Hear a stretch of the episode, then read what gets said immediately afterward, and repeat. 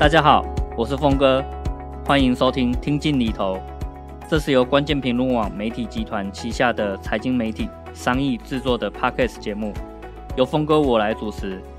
节目议题涵盖生活理财、股市、债券、房地产投资以及各种最新的商业趋势。大家如果有任何理财与投资的问题，欢迎留言发问，我知无不言，言无不尽。今天我们很荣幸可以邀请到财务顾问 Daniel。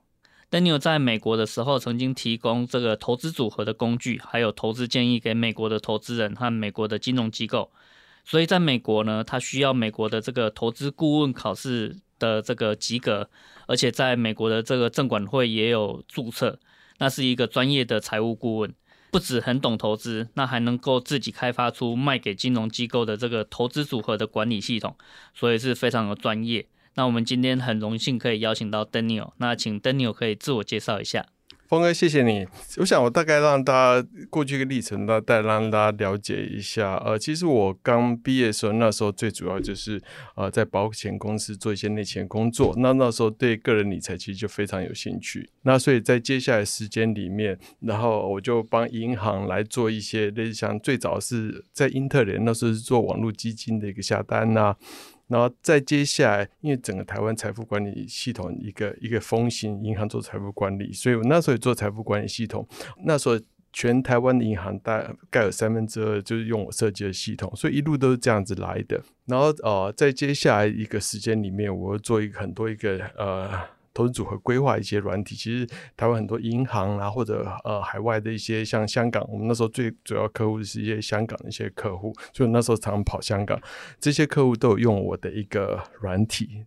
那所以，我这这样一直一直走过来，那呃，直到现在，我们最主要 focus 的目标就回又回到一个个人理财的一个手机版的一个软体部分，这样子。我大概自我介绍，所以你可以看到我过去大概就是从呃做法人，然后再做一些呃理财顾问，然后到现在做呃整个个人理财的这个整个领域，大概我想应该二十年时间了。嗯。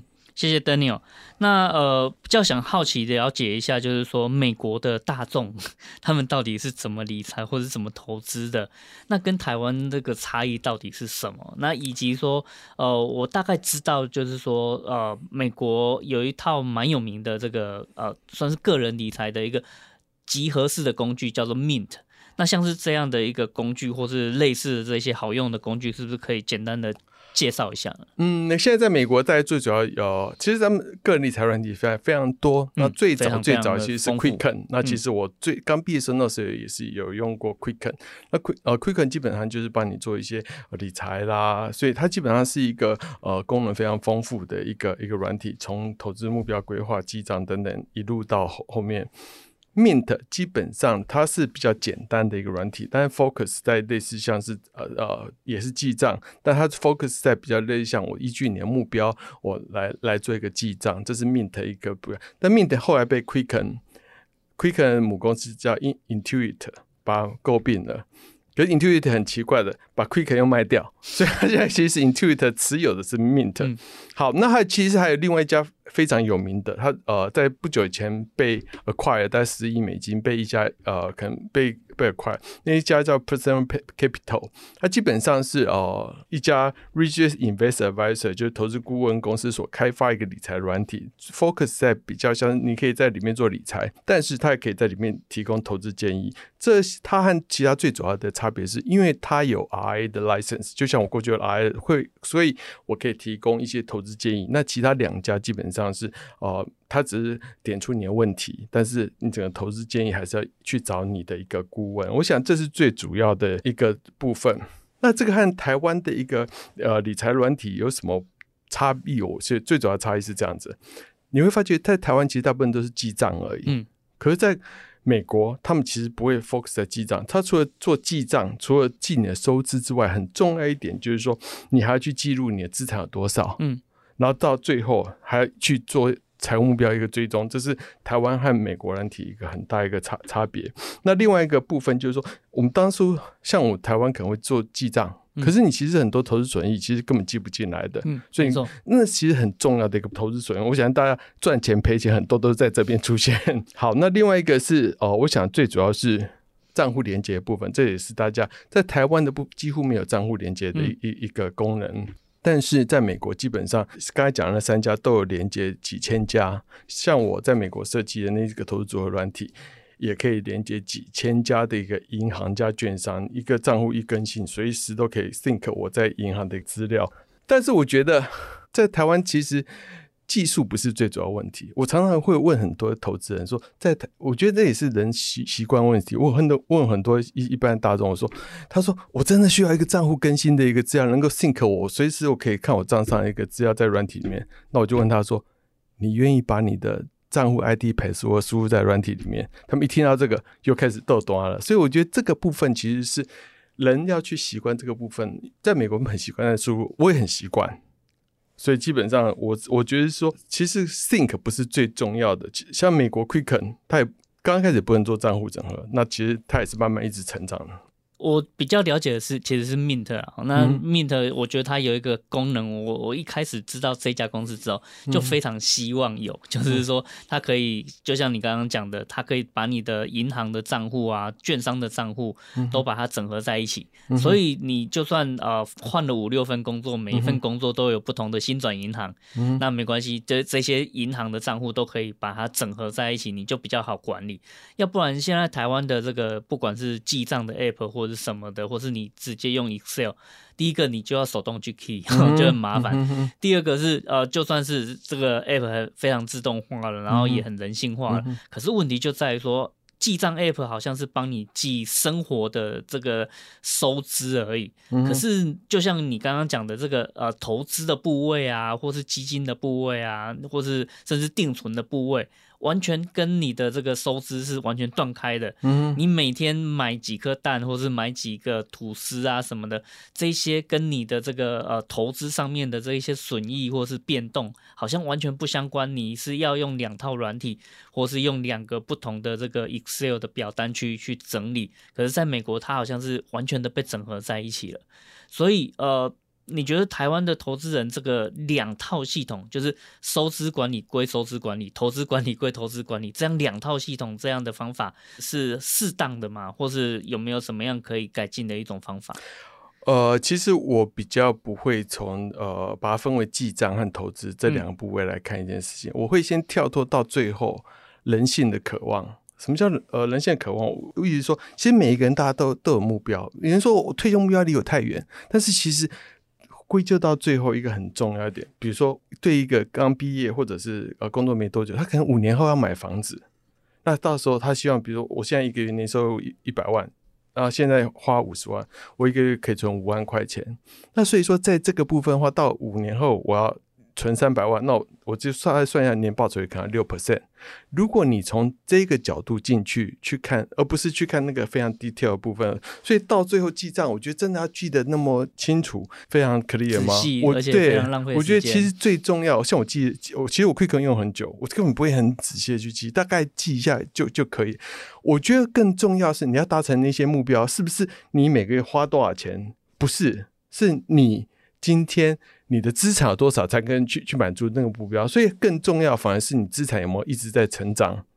那其实很多人，我比如说我刚才讲的一件事情，他提出了一百万，每年花五十万，那剩下五十万他会去存起来，存起来一定是做投资。那你这个部分没有做记录，你怎么知道你有没有办法达成你的投资目标？嗯嗯嗯。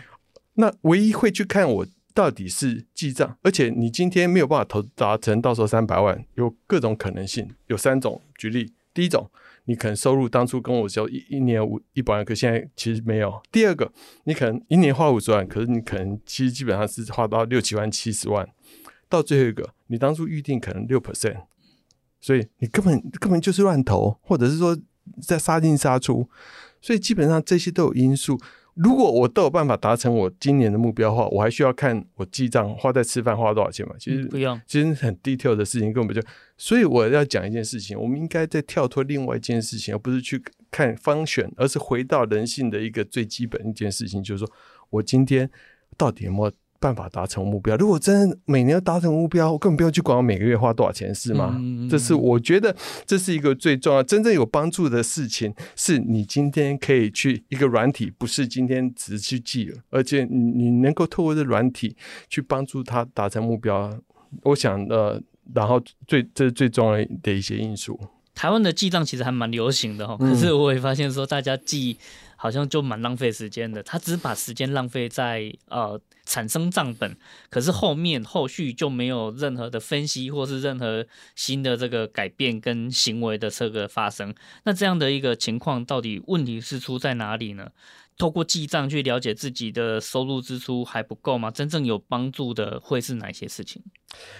就像我刚才讲的，其实记账，我觉得不应该去把很多时间花在哦，我去记哪些。嗯、但是我们现在台湾虽然没有所谓的去直接连接账户，但是有一个很重要的一个部分，大家不要忘记，我们现在已经有发票了。嗯，云端发票以现在 AI 技术而言的话，它很容易去自动一下来就自动帮你全部做分分类，食衣住行都立刻做分类。像很多软体其实已经可以做到很多 AI，、嗯、像 Mint。你会发觉你不用去做分类，它也也已经在做一些自动分类，所以去把所有的精力花分在 focus 在什么类，我一直觉得不是。再回到，我觉得我一直觉得资产，你有现在有没有办法达达成你当初要的一个资产，才才是最重要的。那像有很多软体，像我们的一些软体，今天你今尤其像您刚才所呃，像像贷款，贷款都每月是要付多少钱固定的，嗯，那其实很多你都可以设定在软体里面定时付，时间一到，它就通知你。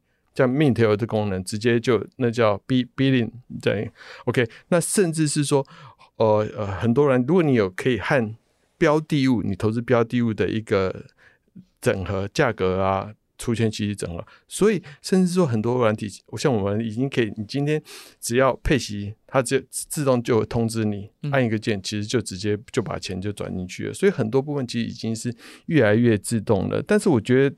最重要的其实还是能够反映你现在投资现值，那你的整个状况，那再去达成你的一个目目标。我还是回到那个部分。那至于呃，要是要记得那么清楚，我真的觉得不用。那很多其实像我在好最明显一个例子，跟大家说一个小秘诀好了。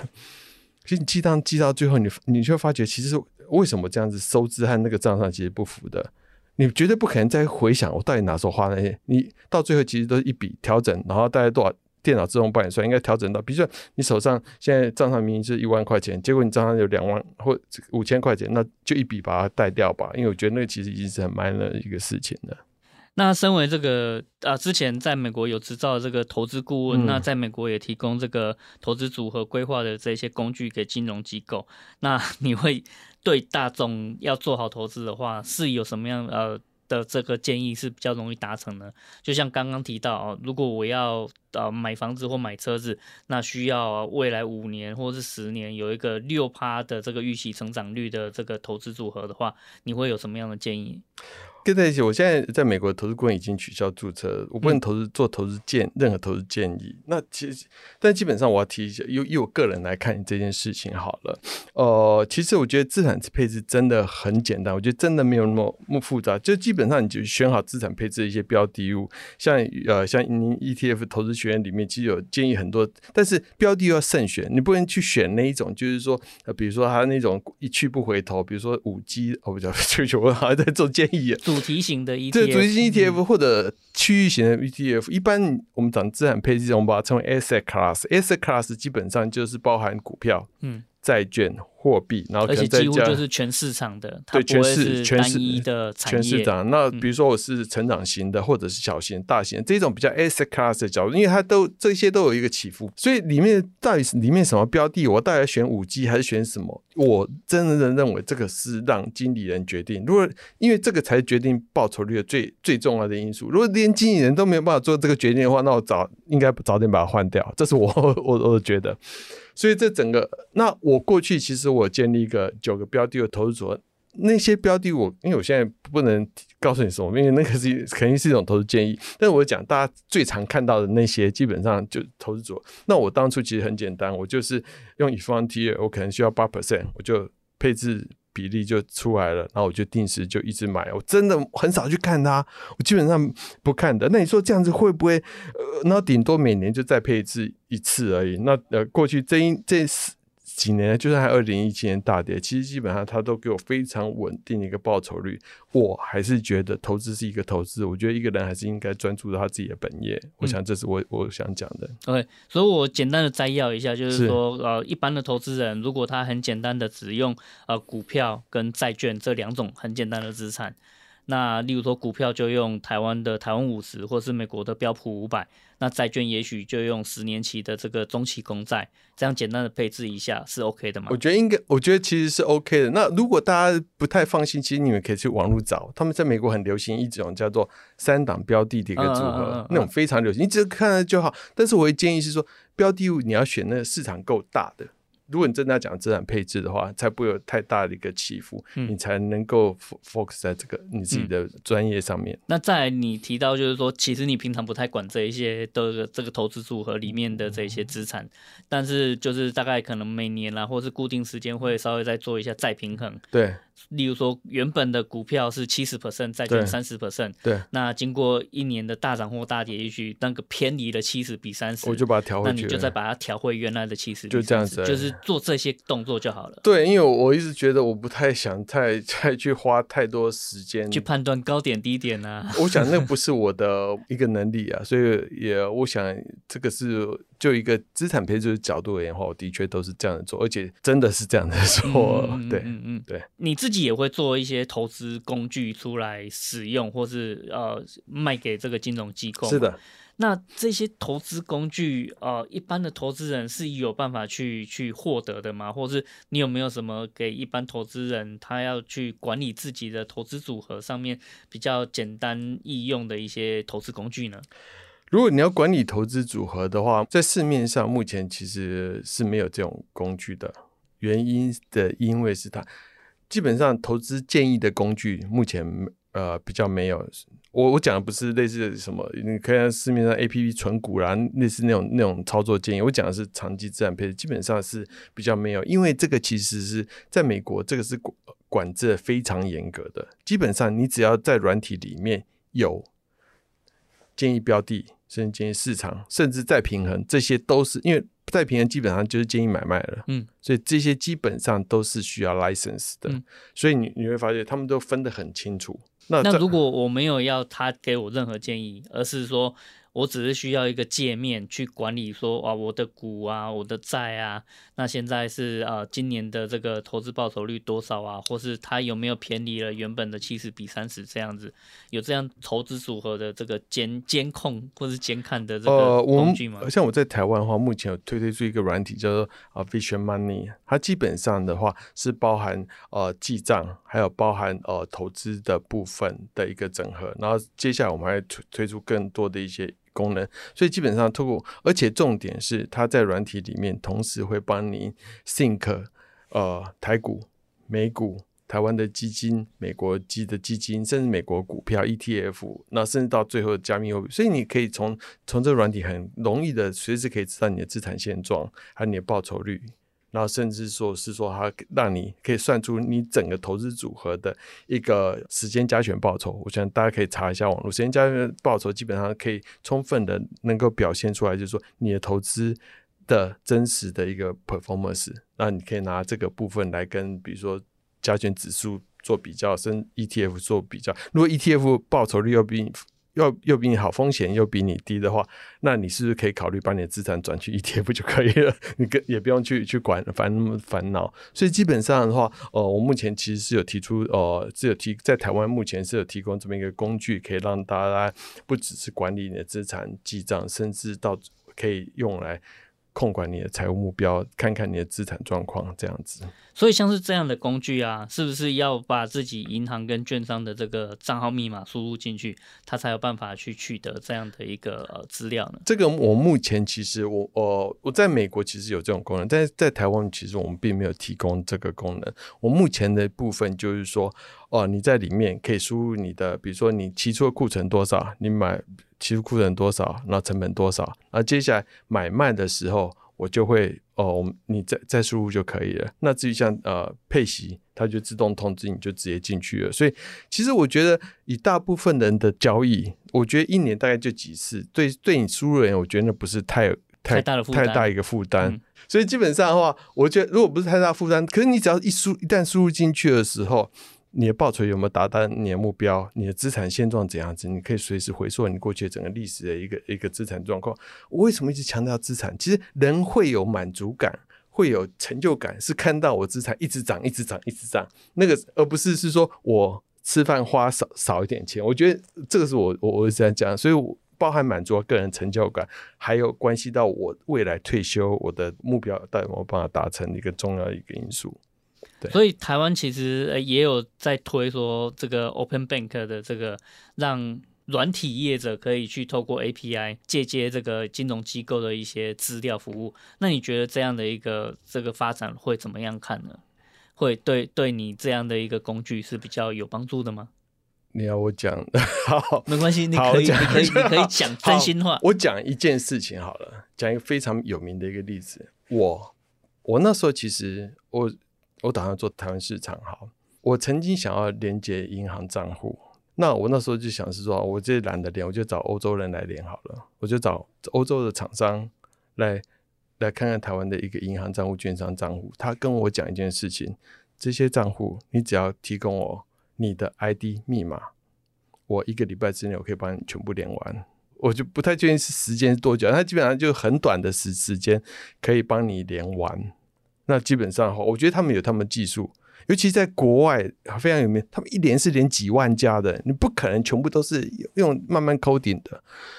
呃，再回答一件，所以 Open Bank 那件事情，其实我并不是非常去关心这件事情。原因是因为我知道今天要不要连国外人要不要连这件事情，要不要替台湾做这个服务，不是 Open Bank 问题，是你台湾市场人够不够多，他做生意合不合成本的问题。这个是我我要提，所以如果今天台湾的市场真的不大，那其实对我一个 APP 的厂商的角度而言，如果台湾市场真的没那么大的话，我到底要不要做这件事情呢？所以我不应不会去管到 Open Bank 的这个议题。嗯，之前在美国呃从事这样的一个服务啊，那呃你觉得台湾跟美国的这个理财或是投资环境差异到底有多大？我觉得以现在而言的话，我觉得整个理财软体而言的话，台湾和美美国差距真的很大。嗯，因为我最近在在看整个台湾记账软体，一个觉得基基本上，呃，不应该把台湾的记账软体叫做理财软体。嗯，所以如果是记账，真的蛮他就是记账而已，用理财来讲，他们可能也是对他们也是一种不公平的。但这差异真的很大很大，而且是我希望看到整体的资产呐、啊。如果只是单纯的记账的话，我觉得这方面差异很大。但是如果就投资而言的话，我觉得在台湾其实慢慢已经跟国外，我并不觉得有太大的差距。您了解吗？因为尤其现在在美国的任何的券商的 ETF，其实美国也是在投资 ETF 啊，所以 ETF 你在台湾券商基本上都买得到。呃，我简单举个例子啊，台湾的人特别喜欢配息。那美国的投资人也会这样吗？就是 台台湾好像投资人只要那一个基金或是那个 ETF，它是啊季配的或是月配的，不管它是什么基金就可以卖得很好。这种情况会在美国出现吗？或是有一家公司它的这个配息的殖利率很高，那大家就疯狂的去抢那一家公司的股票，不管它的营收怎么样，不管它的净利怎么样。这样的情况好像我觉得是台湾非常特殊的一个现象跟文化。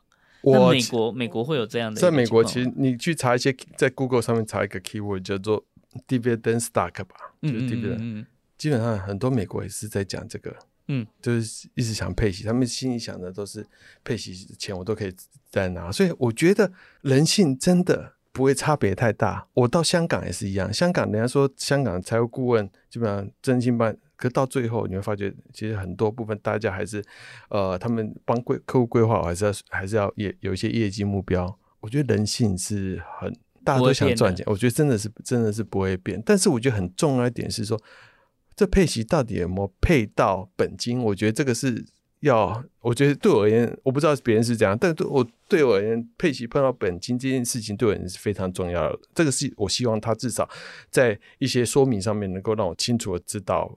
那股票你至少不会配到本金吧？我不知道，嗯、尤其是我觉得，如果一个个人投资的话，我们我我刚才讲，因为我本身是所谓的比较资产配置的，只要在台湾能够买到一些标的物，能够让我做 global 配置的话，其实我觉得这样就够了。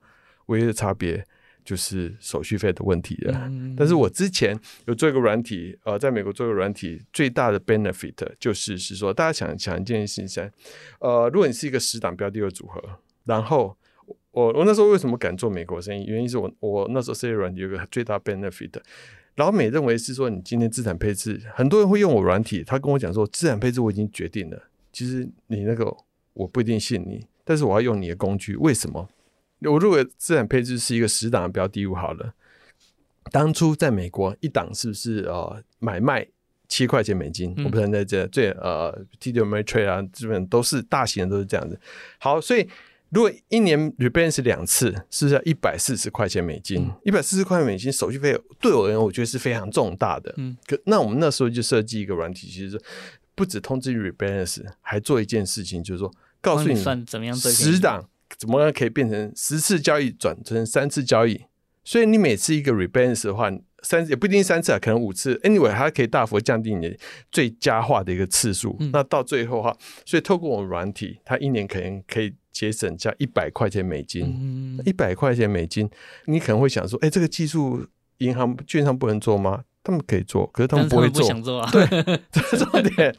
好哦，我那时候软体一些给他用的，基本上不是一般，也是一般投资人，但是在美国有很大群的。一个叫做财经部落客，其实台湾也有，像你，您可能过去也是，可是他们真的很大，是可以办一个活动，在我那时候还去参展过，哇，宣传 DC，整个都是活动，然后所以人在办，然后又有什么教育，什么 seminar 啦，或者是这样怎么办这些活动，然后而且他们的流量可能都上百万，好多，所以基本上，但是我，所以我客户很多的那些透过他们，然后在教育他们的手下的 audi 那个 audience，好，那他们很喜喜欢我的东西，原因其实就是我。其实发觉配置不是他要问的省钱，反而是最重要的。嗯、但是如果当这个券商已经变成零手续费的话，对，所以我的软体才会 这这是想，我只有最大优势优势突然之间没了，而且是非常快的。嗯、所以呃，在美国的话，一般散户的投资人他聘请呃财务顾问的这个频率是高的吗？或是这样的服务，我呃，至少在台湾好像就是独立理财顾问是活不下去的，他一定要依附在呃金融机构，像是银行当理专，或是去保险公司当保险业务。可是，在美国的话，倒是有独立理财顾问的这个产业存在，可是那个使用的比率，或是这个呃顾问被聘请的这个比率，到底是怎么样的？他们那些理财顾问的确有非常多理财顾问。那他们要考过一个叫做 Series Sixty Five，就像我有考过 Series Sixty Five，所以你就可以帮呃，你可以做几件事情，提供呃投资建议，甚至代操都可以。所以我在美国其实是可以做代操的。但是到最后你会发觉一件事情，就是说，那代操就有分，他们还分两两两种，一种叫做你代操的是 ETF，只是做组合，嗯，还是你代操的是股票，嗯，股票基本上的 Management Fee 一趴。那另外一个钱就低很多。那这些代操人是怎样？一定都是有钱人才会找到代操，所以还是要有钱人。我之前有哦，对不起，那数字有点我有点模糊。但是我之前在做这 research 的时候，曾经有去看过，就是说，哦、呃，大概是一般自己来做操作的人，基本上他们基本上还是七十 percent 以上还是自己操作做的。那其实你说真的有大部分为有没？也没有，因为老实讲，有钱人也没那么多。对财务顾问而言，他还是要。那我今天我帮你做 advice，可能是我顺便也可以卖一些我的保险啊。像在香港，他们也帮你代操，也是帮你做操操作或者提供投资建议。但是他们卖当初卖的都是叫做 saving plan，saving plan 可能就有点像台湾的投资。呃，但基本上它 structure 可能比台湾那时候优惠很多。呃，我怎么知道 saving plan？那时候在在那段时间，我非常多的客户，他们都用我软体来帮客户来规划 saving plan。大概是这样子，所以我是相信是说，想赚钱，只要是人都有赚钱欲望。那他们呃，对一个理财顾问，他是要还是要有一些收入才能够做这部分事情。嗯，对。OK，好。那我们今天很高兴，Daniel 可以跟我们分享这个美国跟台湾的一些投资跟理财的这个市场的这个差异哦。那也希望大家可以思考一下，自己如果在投资跟理财的这个过程中，那你自己真正的目标是什么，以及你所需要的这个工具可能是哪一些。那今天节目我们就先到这边了，之后我们也会录制更多跟理财和投资相关的内容，让大家不用再那么担心钱。大家如果有任何理财和投资的问题，也欢迎留留言发问，我知无不言，言无不尽。那也请大家记得给我们五星的评价，并且帮忙把节目分享出去。我们下次见喽！那也请 Daniel 一起跟大家说拜拜啦！谢谢大家，拜拜，大家拜拜，拜拜，谢谢。